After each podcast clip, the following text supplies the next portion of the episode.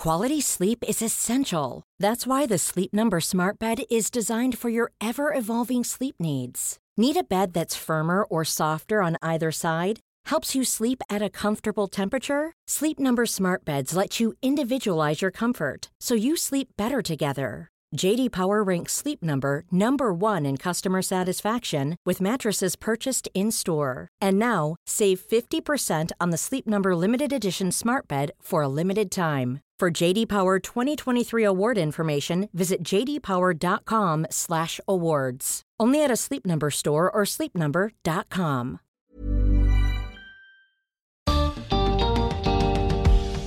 Los cambios que estamos viendo en el mundo están teniendo un impacto profundo en cómo nos relacionamos con otros.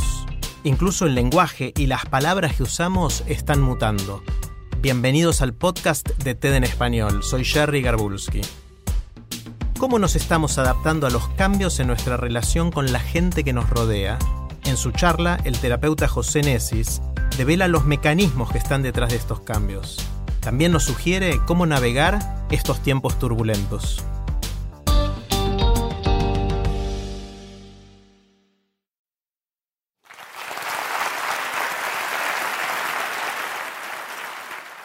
Cuando era estudiante de medicina, un profesor nos preguntó, ¿qué es el infarto agudo de miocardio? Y respondimos casi sin pensarlo, es la necrosis, la muerte, del tejido cardíaco. Muy bien, nos dijo. Pero si el tejido está muerto, ¿por qué duele tanto? Nos quedamos mudos. Él siguió. Lo que duele es el tejido circundante, lo que está alrededor de lo muerto, eso que todavía está vivo. Si duele, es que está vivo. Quiero hablar del dolor y también del miedo. Pero veamos una escena lejos de la facultad y mucho más cerca en el tiempo. Algo que pasó hace muy poco, el 8 de marzo, en un grupo de WhatsApp, alguien manda un mensaje de saludo por el Día de la Mujer. ¡Feliz día! Las respuestas empiezan a caer. Algunas en buen tono, otras no tanto, haciendo referencia al origen histórico de la fecha, no particularmente feliz. El tipo, era un varón, pide disculpas y enseguida aclara. Ustedes saben que no soy para nada machista, saben desde dónde lo digo, aparte voy a todas las marchas. Después se llama silencio. El tipo que aclara que no es machista, que entiende las nuevas formas de organización de las mujeres y que acompaña esos cambios, podría ser cualquiera de los varones que estamos acá. Pero esto no nos pasa solamente a los varones, podrían ser mujeres, porque lo de atajarnos es algo que nos pasa a todos. Cuando sentimos que podríamos meter la pata, cuando nos estamos aventurando en asuntos que están en plena transformación, nos sale esa especie de aviso, de advertencia, para que no nos hagan reclamos en el futuro. Es como cuando se publicita una promo que se escucha esa voz al final que dice oferta válida en todo el país excepto la provincia de Córdoba. Es una suerte de términos y condiciones que hacemos para aclarar que no somos retrógrados y que acompañamos los cambios sociales que estamos viviendo. Sería algo así como aclaración válida para toda situación en la que tenga que opinar sobre un tema sensible sin quedar como un fascista. ¿Se reconocen haciendo ese tipo de avisos? Cuando los hacemos, ¿no estamos de algún modo definiendo el tipo de conversación que queremos tener? Por ahí queremos empatizar con la otra persona o que esa persona no nos considere peligrosos. Por ahí tenemos miedo de que nuestras palabras se interpreten justo al revés de lo que queremos decir. ¿Cuál sería el colmo de esos avisos? Que en un programa de televisión un periodista le pregunta a una chica cómo iba vestida cuando fue acosada y en el zócalo de la pantalla aparezca el número de teléfono para llamar en caso de violencia de género. Estar de acuerdo con los cambios no nos libra en principio de hacer esos avisos. Hay una especie de resistencia al cambio que se expresa de varias formas. Aunque coincidamos, nos cuesta. A mí, por ejemplo, me cuesta hablar diciendo chiques y todes. Lo veo forzado, no me resulta cómodo. Entiendo y comparto lo que se busca al hablar así, pero no me sale, al menos por ahora. Sin embargo, cada vez me cuesta más escribir utilizando el masculino plural extendido a todas las personas. Entonces, cada vez tengo más destreza para evitarlo y uso mucho palabras que no especifican género, como gente, personas, alguien. Pero no lo hago porque está bien o porque es más correcto. No me sale ahora de otra forma. Una vez que lo viste, no puedes dejar de verlo. Y si la forma en que hablamos o escribimos afecta a nuestros vínculos, quizás al ser más inclusivo estoy provocando menos dolor en algunas personas. Pero ese, vos sabés desde dónde te lo digo, ese aviso del que hablábamos antes, no es algo que le pasa solamente a quien lo dice. Es una experiencia que atraviesa a todos los participantes de la conversación. Y es la expresión del destiempo que hay entre los cambios que se van generando y nuestra capacidad para metabolizarlos. ¿Pero qué es ese destiempo? Veamos algunos ejemplos. Cuando se sancionó la ley de matrimonio igualitario y un tiempo después la ley de identidad de género, ¿estábamos preparados para eso? ¿Qué significa estar preparados? La pregunta misma de si estábamos preparados para eso podría resultar ofensiva, pero bueno, ustedes saben desde dónde lo digo, ¿no?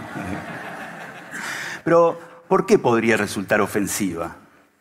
Imagínense que estamos en Múnich. Es el 2 de octubre de 1946. Ayer terminaron los juicios de Nuremberg. Quiero entrar a un café y me dicen que no, que me piden disculpas, pero que todavía no están preparados para recibir judíos en su establecimiento. Que están de acuerdo con todo eso, los juicios, pero que necesitan tiempo. ¿Qué tiempo? ¿Acaso las leyes están para contemplar lo subjetivo y lo personal? ¿O justamente indican la presencia de algo que marca el final de un tiempo y el inicio de otro? Explícale a alguien que padeció toda su vida prejuicios, hostigamiento, discriminación, que los demás necesitan tiempo. Aprobamos el matrimonio igualitario y ustedes hace 25 años que están juntos, pero el personal de registro civil tiene que procesar esta información. Pero el asunto es más complejo, porque los vínculos, las relaciones, se establecen entre personas diferentes que están en momentos diferentes y que experimentan el amor, la libertad, la igualdad de formas distintas. En mi trabajo como terapeuta trato de ver qué impacto tienen en nuestros vínculos algunos de los cambios sociales de los que somos testigos y también protagonistas. Estamos atravesando un cambio paradigmático que a muchas personas les duele y las violenta por resistirse al cambio o por no tolerar la resistencia de los que se resisten. Y junto con el dolor está el miedo, que también es una señal de que algo está pasando. El miedo que muchas veces nos paraliza, no nos permite avanzar. También es una alerta de que ahí adelante hay un problema que hay que estar atentos y hacer algo al respecto. Pero el miedo es una experiencia personal. En cambio, este dolor es una experiencia colectiva que surge como consecuencia del roce en los vínculos. Por ejemplo, sienten dolor quienes se resisten a las nuevas formas del amor, o algunas no tan nuevas, pero que están siendo muy visibilizadas, y sienten dolor quienes entienden que es inconcebible que esos cambios todavía no se naturalicen del todo. Pero los cambios están ocurriendo y parece que se abre un camino que es inexorable. ¿Y cuál es el problema? Si los adultos, especialmente los que están a cargo de instituciones, no podemos soportar este dolor, las nuevas generaciones van a perder eso que pensábamos fundamental, esa mezcla de límites y contención, de afecto y contexto normativo. Van a perder el alerta. Quizás los actuales escraches adolescentes sean, entre otras cosas, un síntoma de ese otro síntoma, la deuda de los adultos y de las instituciones. Se vienen épocas en las que vamos a tener que conversar sobre cómo conversamos, y eso incluye hablar de avisos y advertencias, gestos, tonos de voz, escuchar a los demás, registrar las tensiones y el matiz del conflicto. ¿Cómo van a ser nuestras conversaciones en un futuro cercano? Imaginen conversaciones difíciles, pero no incómodas respetuosas, pero no políticamente correctas, conversaciones que causen menos dolor. ¿Qué leyes, qué palabras, qué preguntas que hoy ni imaginamos harán falta y cuáles que hoy existen no tendrán más sentido? En nuestras discusiones y en la conciencia del destiempo está presente el dolor. Reconocerlo a tiempo y ponerlo en palabras es sabernos parte de un tejido que si duele, está vivo.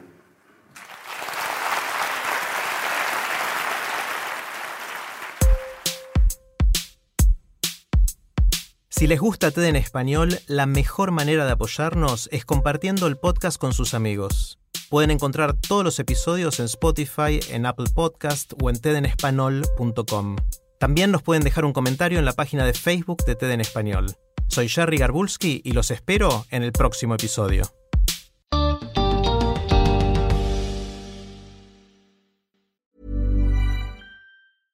Mom deserves the best, and there's no better place to shop for Mother's Day than Whole Foods Market. They're your destination for unbeatable savings, from premium gifts to show-stopping flowers and irresistible desserts. Start by saving 33% with Prime on all body care and candles. Then get a 15-stem bunch of tulips for just $9.99 each with Prime. Round out Mom's menu with festive rosé, irresistible berry chantilly cake, and more special treats. Come celebrate Mother's Day at Whole Foods Market.